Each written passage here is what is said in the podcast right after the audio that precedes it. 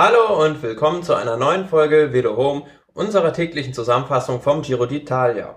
Heute stand die 20. Etappe über 134 Kilometer von Gigliestre nach Sant'Anna di Vinadio auf dem Programm. Ja, und es war die letzte Möglichkeit für die besten Klassementsfahrer in der Gesamtwertung nochmals eine Korrektur anzubringen, denn es standen drei Berge der ersten Kategorie auf dem Programm und noch ein Berg, der Schlussaufstieg einer der dritten Kategorie auf dem Programm. Ja, von Anfang an war das Rennen wieder sehr animiert. Es gab viele Attacken und dann konnte sich im ersten Aufstieg, dem Col de Vars, eine, Fahr eine Gruppe von acht Fahrern zunächst absetzen. Mit dabei waren unter anderem auch Stefan Denefil und Mikkel Nieve, der zweit respektive der drittplatzierte der Bergwertung. Und somit war das natürlich für Damiano Cunego, dem Träger des blauen Trikots, sehr alarmierend. Der versuchte auch an dieser Gruppe dran zu bleiben, konnte, die, konnte das Tempo dann aber nicht halten und fiel dann aus dieser Gruppe zurück. Und Jewe, der konnte sich dann ähm, am Gipfel des zweiten Berges, des zweiten Erstkategorie-Berges am Col de la Bonnette, ja, die Maximalpunktzahl sichern und hatte auch schon zuvor am Col de Vars den zweiten Platz belegt bei der Bergwertung. Ja, und machte somit eigentlich den Deckel drauf und nahm Kunigo somit das Bergtrikot ab.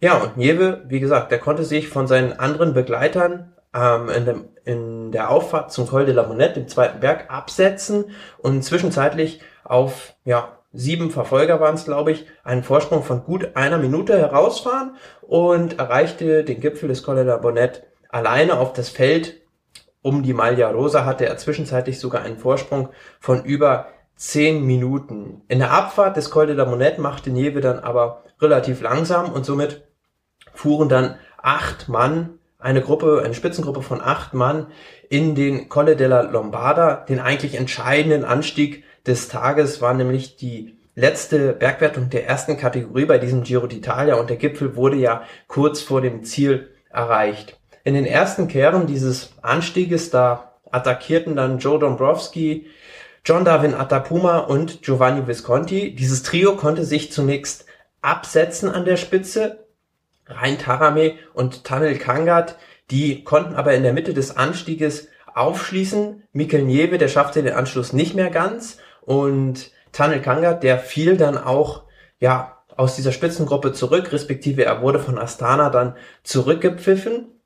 Und ähm, ja, und bei den Ausreißern war es dann so, bei diesen vier Mann, die dann vorne waren, da ja bekämpften sich mehr oder weniger Atapuma, Dombrowski und Visconti sehr stark. Das nutzte Taramir aus, der attackierte und konnte sich dann von diesem Trio absetzen.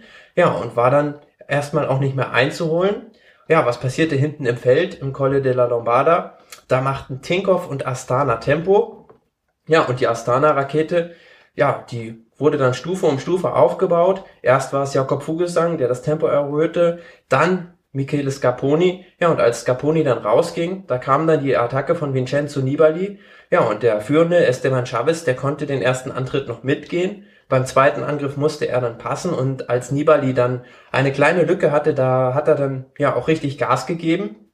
Und der Abstand wurde dann sukzessive größer auf Chavez und irgendwann erreichte er dann auch ja wenige Kilometer unterhalb des Gipfels Tanel Kangat, dockte sich da an und wurde von Kangat dann noch ein Stückchen in dem Anstieg gezogen. Ja, und Chavez, der war dann zunächst in Begleitung von Alejandro Valverde und Rigoberto Uran unterwegs. Letzterer, sein kolumbianischer Landsmann, unterstützte ihn dann noch so ein bisschen. Aber irgendwann konnte dann Chavez das Tempo dieser beiden auch nicht mehr halten und fiel dann kurz vor dem Gipfel in ähm, eine Gruppe mit den anderen Favoriten um Steven Krusweig, Rafael Maika und Bob Jungels zurück. Und Nibali, als er sich in die Abfahrt stürzte, hat er natürlich dann Kopf und Kragen riskiert, um die 44 Sekunden Rückstand auf Chavez noch gut zu machen, die er ja vor der Etappe im Gesamtklassement hatte. Ja, und hinten konnte die Gruppe um Chavez den Abstand so in der Abfahrt bei gut einer Minute auf Nibali halten. Ganz an der Spitze ging es dann in den Schlussanstieg die Bergwertung der dritten Kategorie. Ja, und da war Rhein Tarame nicht mehr einzuholen. Ja, und ähm, sicherte sich dann relativ souverän den Etappensieg vor Atapuma und Dombrowski. Und dahinter bei den Favoriten, da rettete sich Nibali knapp vor Valverde und Uran ins Ziel.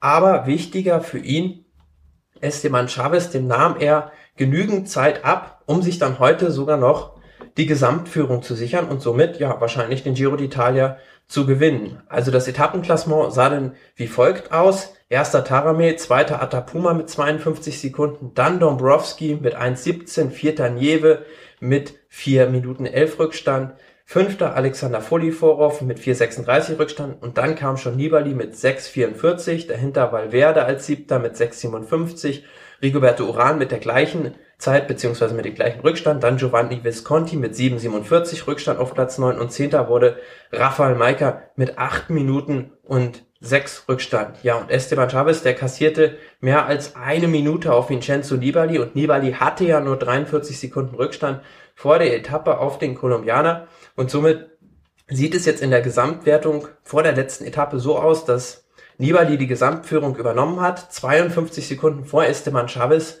Dritter Alejandro Valverde, der Steven Krusweig verdrängt hat. Und Valverde hat einen Rückstand von 1,17 auf Nibali. Vierter Krusweig, 1,50 Rückstand. Fünfter Maika mit 4,37. Sechster Jungels mit 8,31. Siebter Rigoberto Uran mit 11,47 Rückstand. Achter André Amador mit 13 Minuten 21 Rückstand. Neunter John Darwin Atapuma mit 14 Minuten und 9 Rückstand. Und zehnter Konstantin Sivtsov mit 16 Minuten 20 Rückstand. Ja, wie ich es vorhin schon gesagt habe, im Kampf um die Bergwertung, um das Bergtrikot gab es auch einen Wechsel. Dort hat sich heute Mikel Nieve das blaue Trikot von Damiano Cunego geholt. Ja, und so geht es dann morgen auf die Schlussetappe. Das Schlussstück führt die Fahrer über 163 Kilometer von Cuneo nach Turin. Das ist eigentlich eine flache Etappe und da wird es dann nochmal eine Chance für die Sprinter geben, um sich da nochmal einen Etappensieg zu sichern. Ja, und die Gesamtklassementsfahrer und auch alle anderen haben sich dann ja, nach drei Wochen harter Arbeit beim Giro d'Italia eine, ja, die gewohnte Tour d'honneur eigentlich verdient. Und wie das Ganze morgen dann im Kampf um den Etappensieg ausgeht, das erfahren wir bei der nächsten Zusammenfassung vom Giro d'Italia bei Velo Home. Bis dann. Ciao.